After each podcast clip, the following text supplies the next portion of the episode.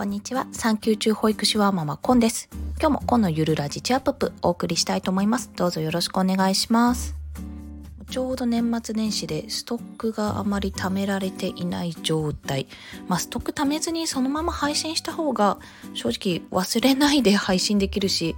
今の状況をねこの考えをそのままお伝えできるのでいいかと思うんですけどどうしてもねあの産後が怖い 私の場合は。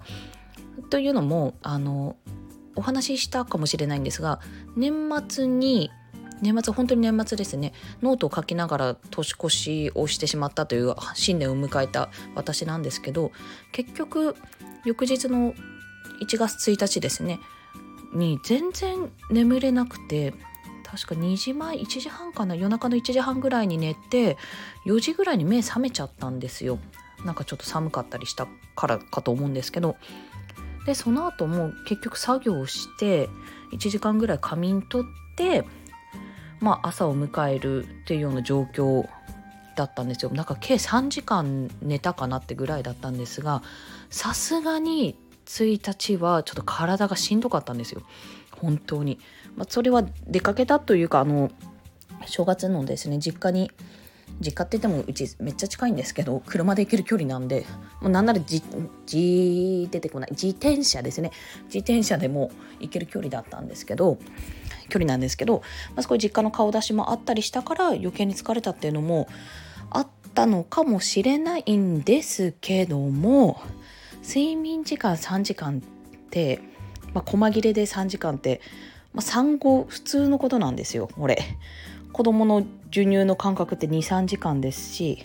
2時間の間で飲んでる時間が30分ぐらいあるし作ったりね。で寝かせるまでの時間に30分ぐらいあるしで結局細切れ2時間睡眠1時間睡眠とかいうのが続くんですよ1ヶ月以上。確か。まあ、そんな状況になったら本当に頭回らないし体はだるいしイライラしてくるしでもう本当辛かった記憶しか残ってない。辛かった可愛かったけどしんどかったなって記憶がやっぱり残ってるのでその状態で、まあ、こんな風にお話できれば全然いいんですけど明らかに声色とか変わってそうじゃないですか。なんか「こんにちは」みたいな感じで声とか全然低くなってそうで。だから今のうちにストック作っておこうとか、まあ、草案ですねこのあのラジオのネタの原稿とかいっぱい書いといて1ヶ月分ぐらいは最悪配信配信じゃなくてあの収録できなくても配信できるようにしようとちょっと考えていたんですよね。どうかなでも今のストックあまりにも1週間前に作ったやつとかちょっとなんだかなっていう内容なんで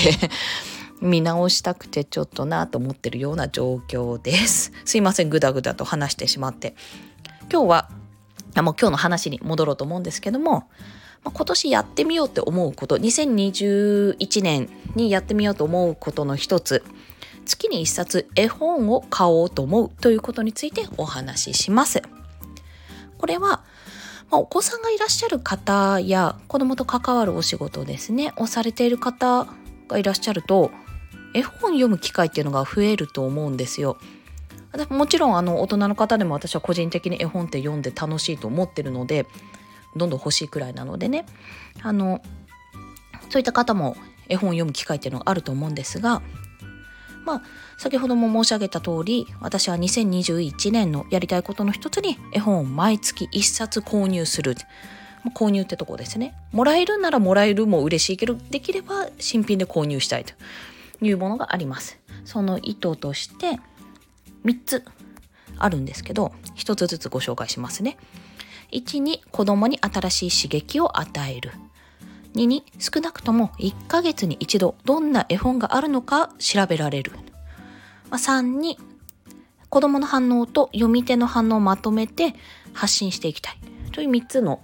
理由があってそれを1個ずつお話ししたいと思います。でまず1に子供に新しい刺激を与えるということなんですけど、ま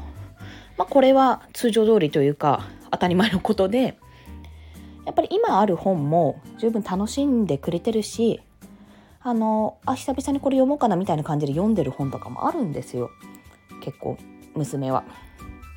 意外となんか今までは見てるだけとか私が読んでるのを楽しんでるだけだったのに自分で読むようになって指さして「これ」って「これかぼちゃ」とか「これトマト」とか「なんとか」ってこう喋ったりもしてるのでこうやってね年を重ねることで楽しみ方もいろいろ変わるのかななんて思って見てはいるんですけど、まあ、それ以外に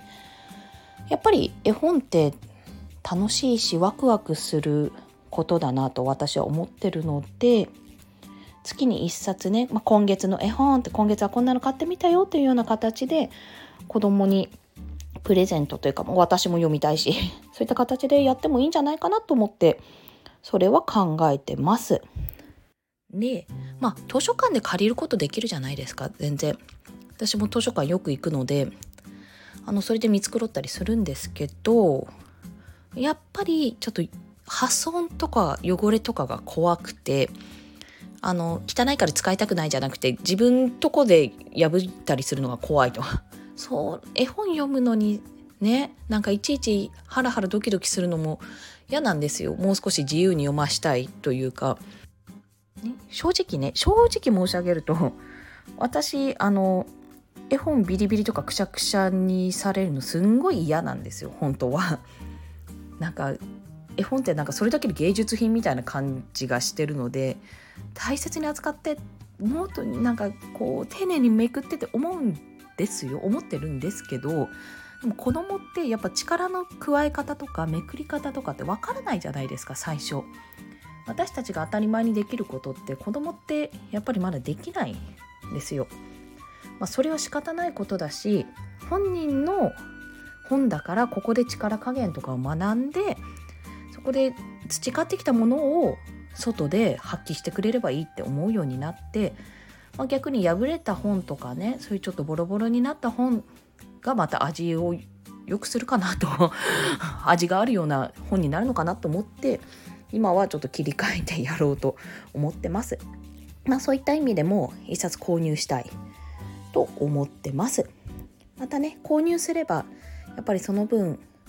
嬉しいじゃないですか、まあ、ちょっとだけだけど経済が回るかななんてとこも少し考えております。で、まあ、2ですね2つ目は少なくとも1ヶ月に一度どんな絵本があるのか調べられると。あのうちの近くではないんですが実家の方の近くに絵本屋さんがあるんですよ。割と最近でもないけど、まあ、新しめにできた。でそこを見てるとやっぱりあの通常売っている絵本というか、まあ、保育園とか、まあ、それこそ普通の本屋ですね小さな本屋さんとかで売ってるような絵本はあるんですよ。まあ、有名どころというかレギュラーというか不動の一冊というか そういうものあるんですけどやっぱり外国の絵本とかなんか全然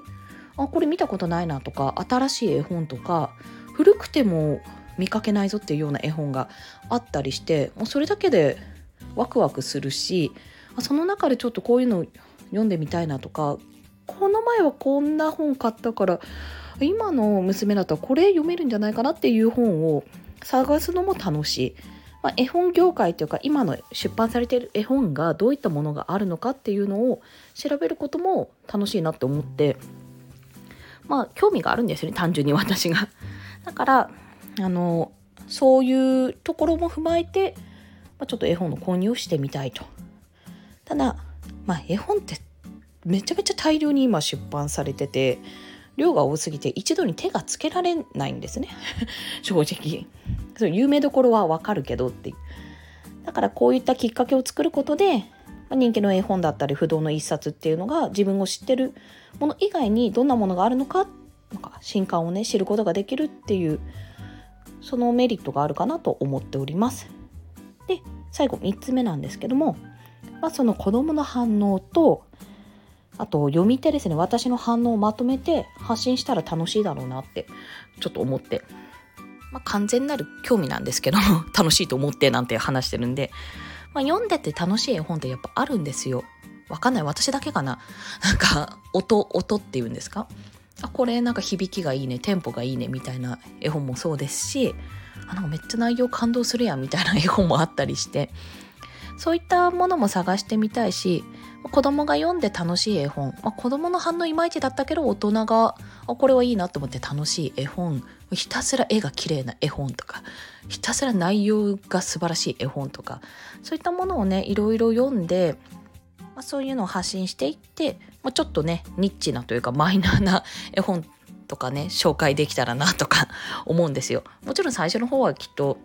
レギュラーな不動の一冊とかそういったものを読むと思うんですけどそこから何かつながったらいいななんてことを考えております。まあいずれですね子供にも選ぶ機会っていうのを与えたくて本屋さん行ってこれなんか一冊選んでいいよみたいな感じでね あのさせたいというのを思ってても思っておりましてまあそういうふうに教育じゃないんですけど上層教育になるのかなまあ、いずれにしても興味をこう伸ばすっていう引き出すっていうところにつなげていきたいなと考えております。まあ、総じて言うなら私が絵本好きなんです。まこれらをねやっていこうって今言っている中で唯一の難点が、まあ、壁。これから起こるであろう壁があるんですけどそれは家が狭いこと。うんそれ。私はどんどんコレクションしていきたいけど今はまだできるけど1年後にはどうなってるかなっていうような状況でございます。夫に怒られちゃうかもしれない。まあいっかっていうようなところでございました。それでは今日も今のゆるラジチャップお聴きくださりありがとうございました。コンでした。ではまた。